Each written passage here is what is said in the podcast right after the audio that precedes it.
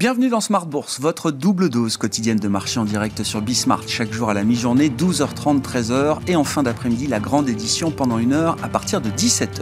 Au sommaire de cette édition de la mi-journée, des marchés qui se stabilisent après euh, les euh, mouvements heurtés des deux dernières séances. Le CAC 40 tourne autour de l'équilibre à mi-séance, rejoignant peu ou prou le niveau des 7000 points. Vous aurez dans un instant les infos clés du jour à mi-séance en Europe, hein, des actions euh, en Europe, des indices actions qui évoluent sans véritable tendance aujourd'hui. En attendant, quelques éléments statistiques euh, importants à suivre côté américain cet après-midi, à commencer par le baromètre de la consommation au mois de janvier avec les ventes au détail qui seront publiées tout à l'heure. On été resté sur une déception sur cet indicateur au mois de décembre avec une baisse de 1,9%. Les économistes attendent un, rebond euh, assez significatif de plus d'1,5% pour les ventes au détail du mois de janvier sur euh, un mois. Et puis ce soir, après la clôture des marchés, euh, européens. Quelques précisions peut-être sur euh, la trajectoire de la politique monétaire américaine avec la publication du compte-rendu de la dernière réunion de politique monétaire qui se tenait euh, fin janvier, 25 et 26 janvier. Les minutes du FOMC seront publiées donc ce soir à 20h heure française. Voilà pour les éléments qui vont jalonner cette, cette séance. Nous parlerons de stratégie d'investissement avec nos invités en plateau et notamment nous allons profiter de la surperformance des actions européennes pour parler du, du cas d'investissement européen européen spécifiquement. Et puis nous parlerons euh, plus généralement de l'investissement euh, inclusif et comment est-ce que l'industrie de l'investissement, l'industrie de la gestion d'actifs peut mieux inclure les femmes, des femmes qui investissent moins que les hommes. C'est un constat euh, qui est fait notamment à, travers une étude qui a été menée pendant plus d'un an par les équipes de BNY Mellon et la directrice générale de BNY Mellon en France, Anne-Laure Frischlander-Jacobson, sera avec nous en plateau pour détailler cette étude et ses conclusions.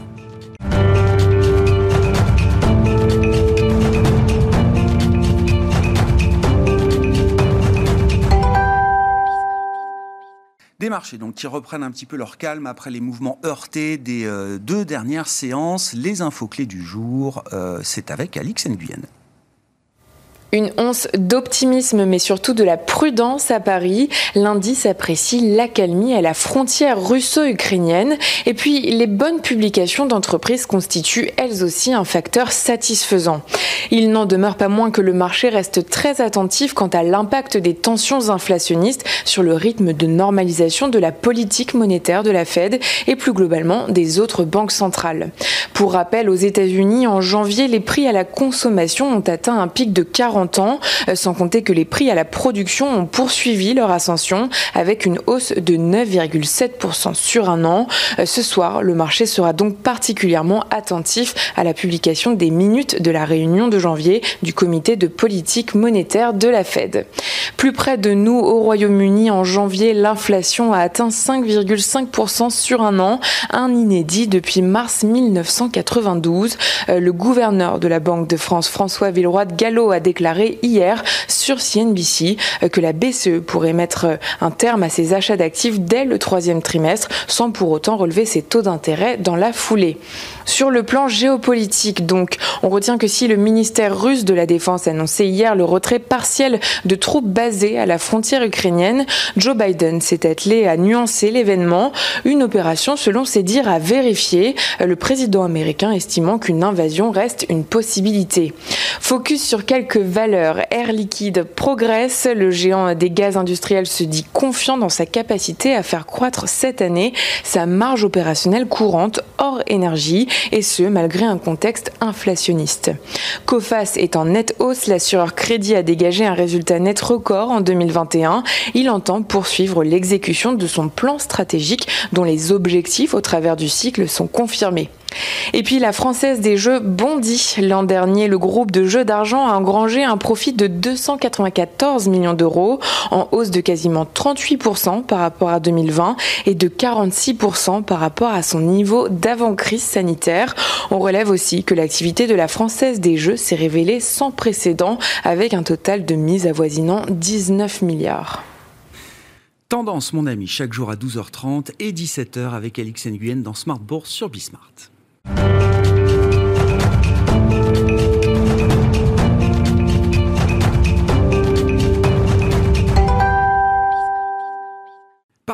Parlons des tendances de marché pour entamer cette édition de la mi-journée de Smart Bourse avec Marie Delessac qui est à mes côtés en plateau, gérante allocataire chez Edmond Rothschild Asset Management. Marie, bonjour et bienvenue. Bonjour Grégoire. Oui, quelques tendances qu'on arrive peut-être à observer euh, en cette euh, première moitié de premier trimestre 2022.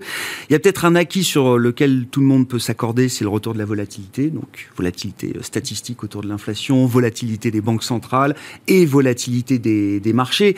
Au-delà de cette première tendance, il y a une tendance qu'on arrive à discerner également, qui est celle de la surperformance des actions européennes sur ce premier mois et demi écoulé de l'année 2022, euh, Marie, notamment par rapport aux actions américaines, qui n'est pas forcément une tendance de marché euh, naturelle, historique euh, en tout cas.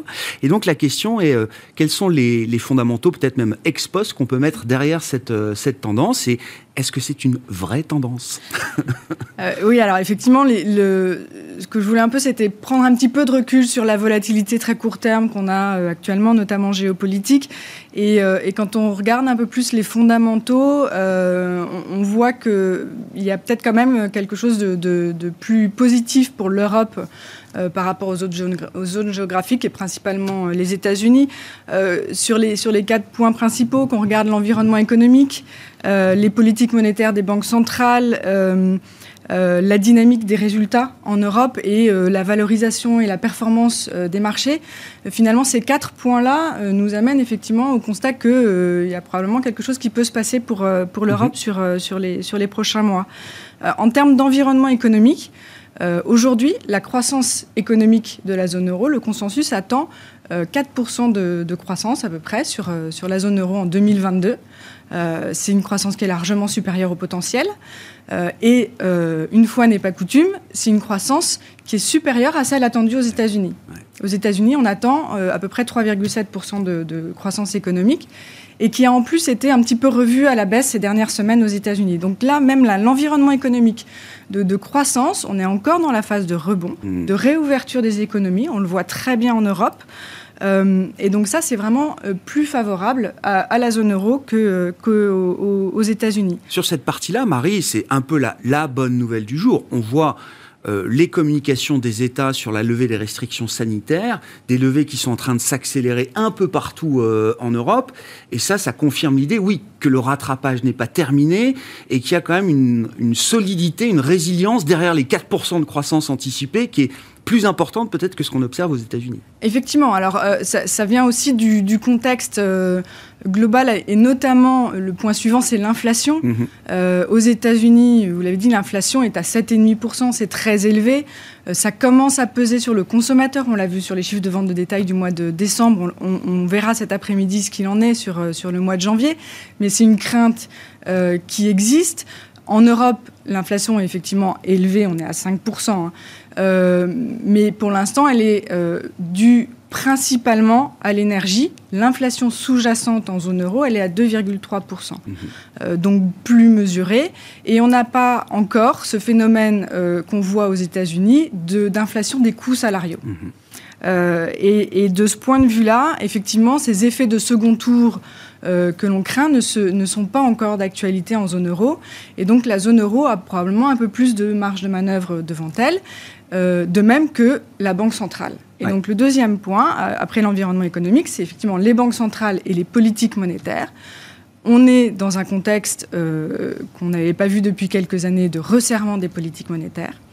On est surpris de semaine en semaine par le, temps, par le, le ton beaucoup moins accommodant euh, des banquiers centraux qui, qui s'expriment les uns après les autres. Euh, de ce point de vue-là, en zone euro aussi, on a un peu plus de marge de manœuvre mmh. par rapport aux États-Unis. Euh, en, en, zone euro, les anticipations de hausse de taux de la BCE pour 2022 sont de 50 points de base. Ouais. Euh, Monsieur Villeroy de Gallo nous l'a rappelé hier encore. Il faut arrêter d'abord les achats d'actifs mmh. de la BCE avant de pouvoir augmenter les taux. Mmh.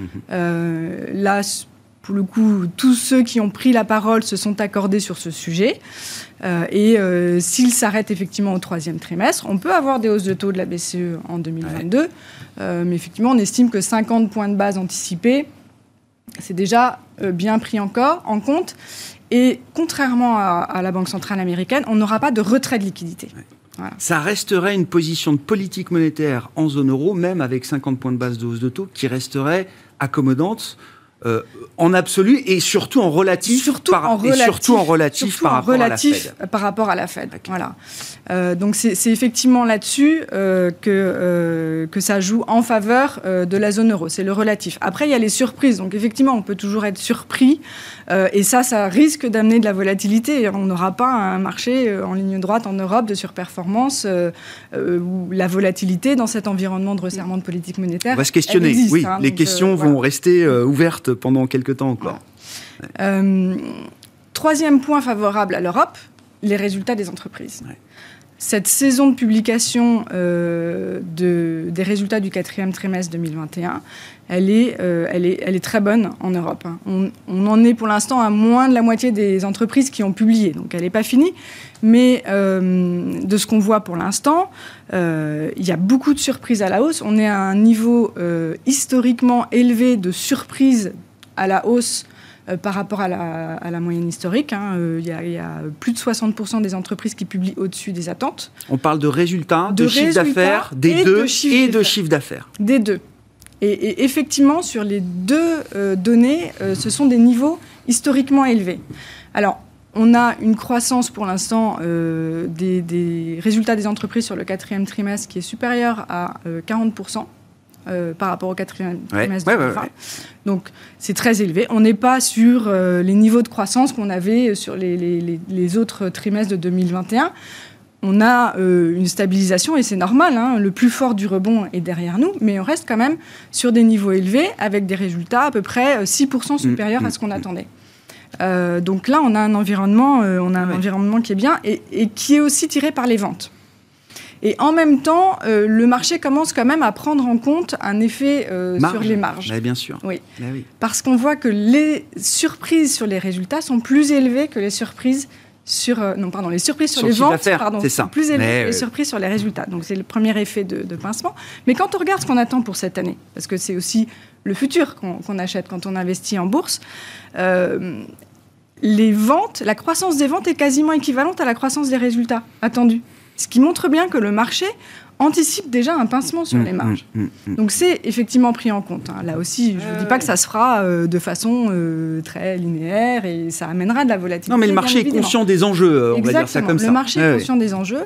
Le marché attend euh, à peine 7% de croissance des résultats en Europe, avec une croissance économique de 4%. euh, on peut dire que c'est quand même plutôt raisonnable. Ouais. Voilà, Conservateur, on dit, c'est ça exactement. donc, donc voilà, ça, ça- ça- tout ça euh, nous Ouais, dire que l'Europe peut avoir euh, Et en termes de valorisation, euh, effectivement, qu'est-ce qu'on peut dire? On a toujours en tête l'idée que les actions européennes sont moins chères que les actions américaines.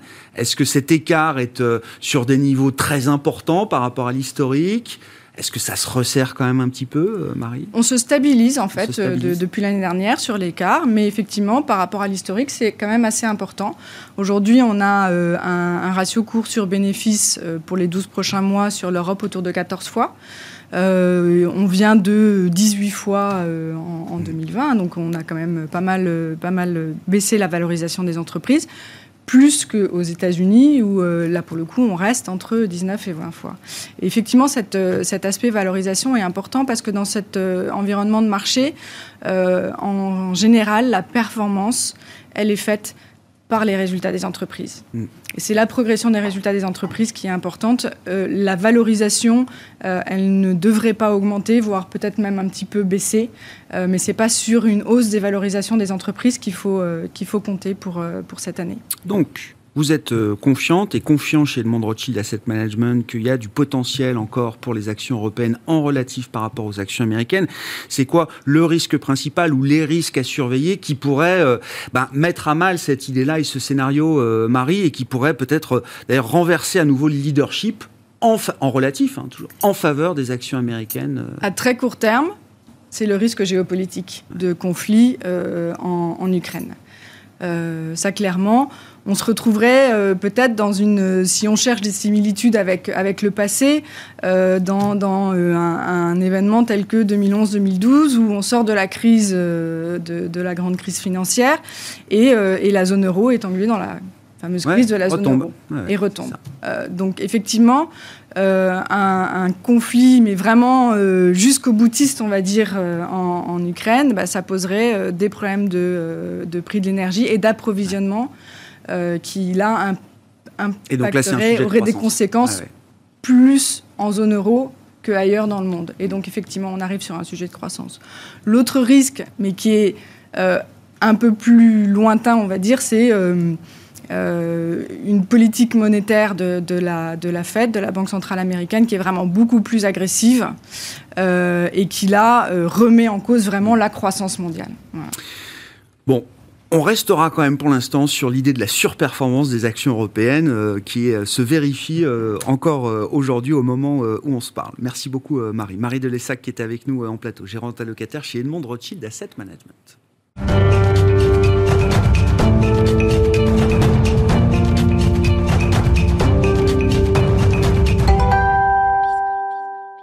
Oui, c'est un enjeu euh, mondial, industriel pour euh, la gestion d'actifs dont on va parler à présent avec Anne-Laure Frischlander Jacobson, directeur, euh, directrice générale, directeur général, directrice générale de BNY Millennium en France. Anne-Laure, bonjour et bienvenue. Merci beaucoup d'être là. Non, vous faites bien de me corriger. Le sujet est quand, même, la question de l'investissement et les femmes. Vous avez mené une, une très grosse étude hein, qui a demandé beaucoup de mois d'enquête. De, plus d'un an. Oui, c'est ça. Plus d'un an d'enquête. Alors pour comprendre pourquoi euh, il y a un sujet euh, aujourd'hui entre les femmes et l'investissement et peut-être même entre l'industrie de la gestion d'actifs telle qu'elle est structurée et les femmes. Je, place l'enjeu euh, sans exagérer au niveau où il doit être. mieux inclure les femmes dans l'investissement au niveau global et c'est le monde qui change. Alors Maintenant, je vous laisse détailler effectivement les points importants, les points clés de cette enquête, ce qu'elle vous apprend et quels enseignements on en retire. Oui, alors on a fait cette étude au sein de 16 pays. On a interviewé 8000 personnes, sans asset manager qui représente 60 trillions de dollars. Et puis on s'est rendu compte, le résultat est poignant, puisque euh, l'enjeu, c'est vraiment de renouer euh, urgemment le dialogue entre les femmes et l'industrie financière, puisqu'on s'est aperçu que les femmes n'investissaient pas ou très peu. Et si elles investissaient au même rythme que les hommes, ça représenterait 3200 milliards de dollars qui rentreraient, qui seraient investis. Donc, euh, ce qui est intéressant, c'est de voir un peu les disparités, hein, puisque c'est une étude qui est globale, donc on, a vraiment des disparités entre les zones, entre les générations également. Et si on regarde euh, euh, certaines zones où les femmes investissent, ça a été assez surprenant et assez, assez parlant.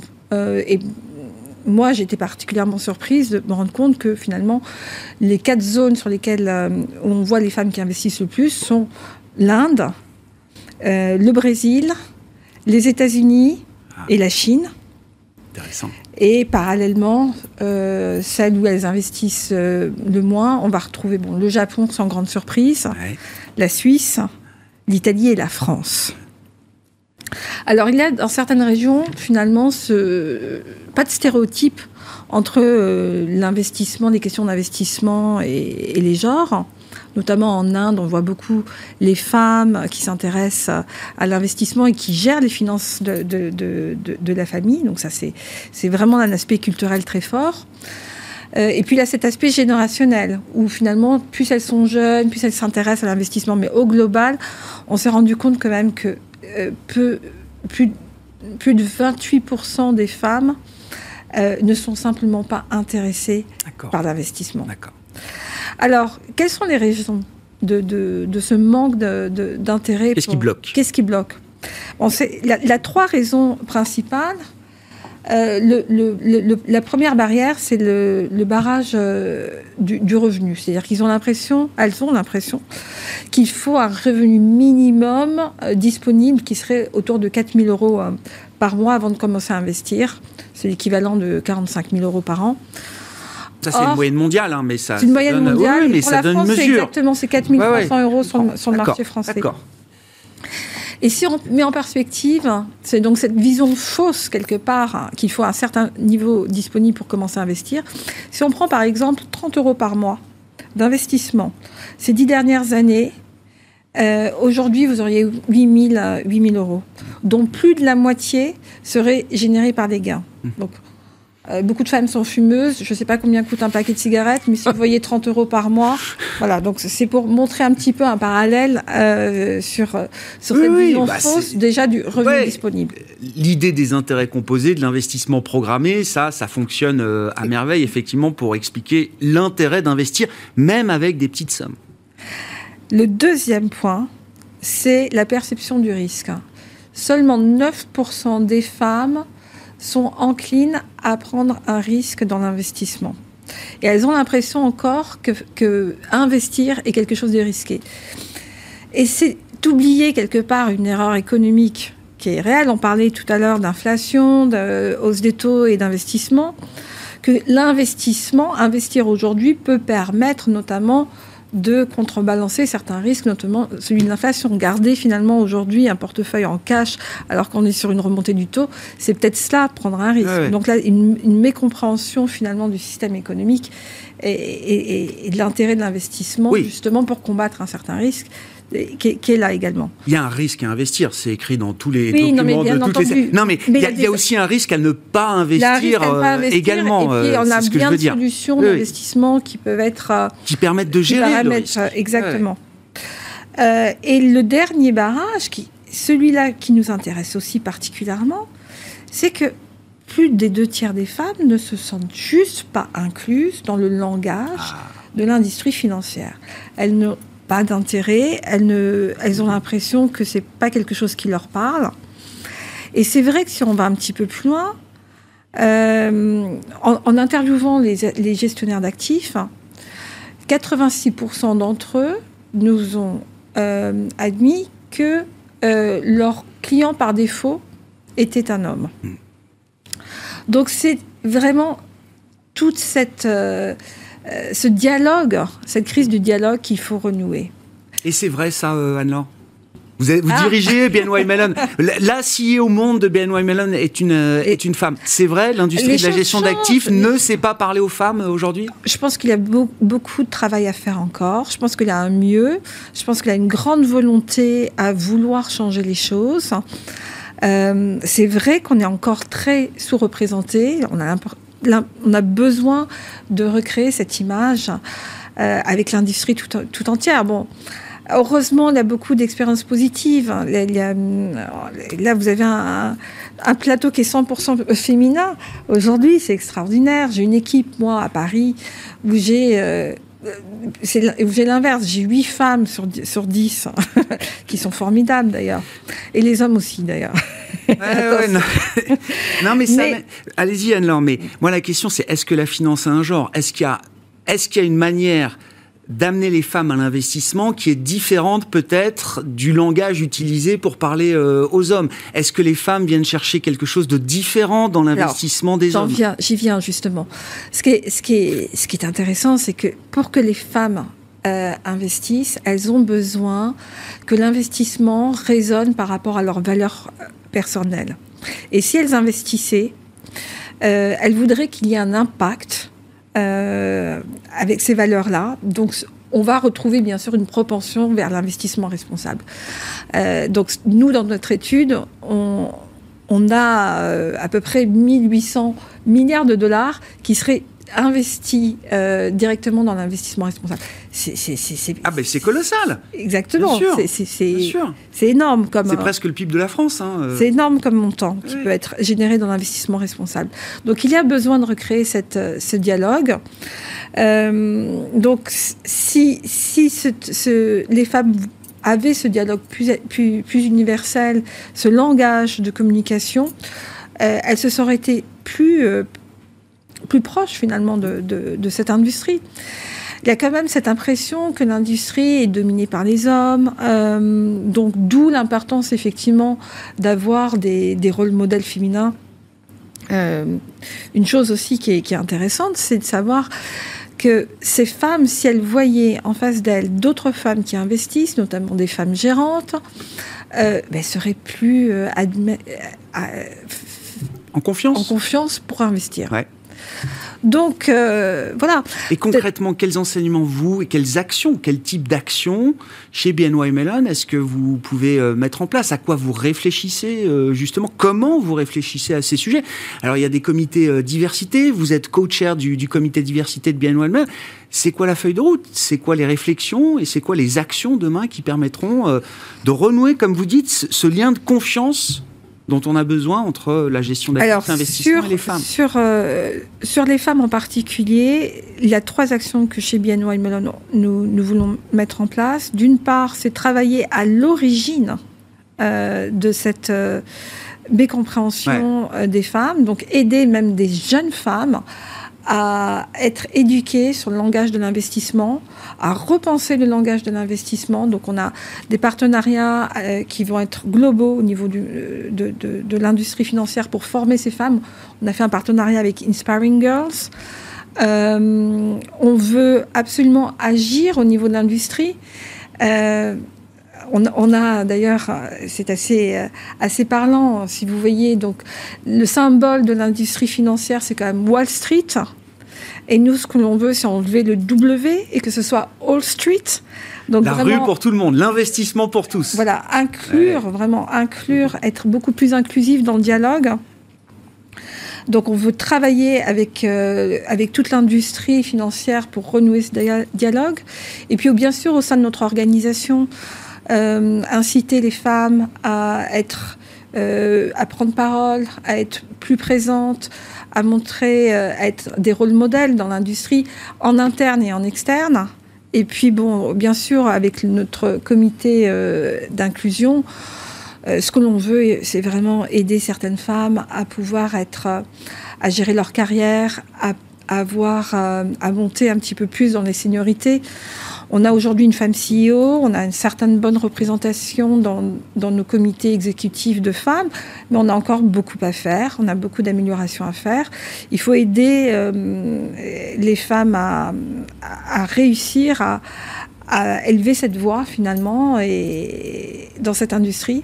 Donc Ce ça commence pas déjà par non mais ça non mais ça non mais ça commence déjà par une plus de diversité dans l'industrie et et une représentation féminine plus importante. Et des rôles modèles, et des, rôles modèles, et des exemples, et voilà, et être et avoir un langage même peut-être plus simple. Euh, pour Donc bye bye Warren Buffett, il faut trouver euh, quelqu'un d'autre pour euh, bah, remplacer la figure tutélaire de, de l'investissement. Bah, la Lagarde, il y a beaucoup, il y a beaucoup oui, de femmes. Ah non, mais, notre, on, a, on, a, on, a, heureusement des, des, des, des femmes extraordinaires dans l'industrie, mais et, et, surtout cette, cette impression que c'est accessible à toutes et pas simplement euh, à certaines. Merci beaucoup Anne-Laure d'être venue euh, nous parler de ce, sujet. Le message est, bien passé et entendu. Anne-Laure Frischlander-Jacobson qui est avec nous en plateau pour cette, euh, cette grande question sur l'investissement et les femmes et comment mieux inclure, comment la gestion d'actifs peut, peut-elle mieux inclure demain les, les femmes dans les problématiques d'investissement? Anne-Laure Frischlander-Jacobson, je le rappelle, directrice générale de BNY Mellon IM en France. Voilà pour cette édition de la mi-journée de Smart Bourse. On se retrouve en fin d'après-midi à 17h en direct sur Bismart.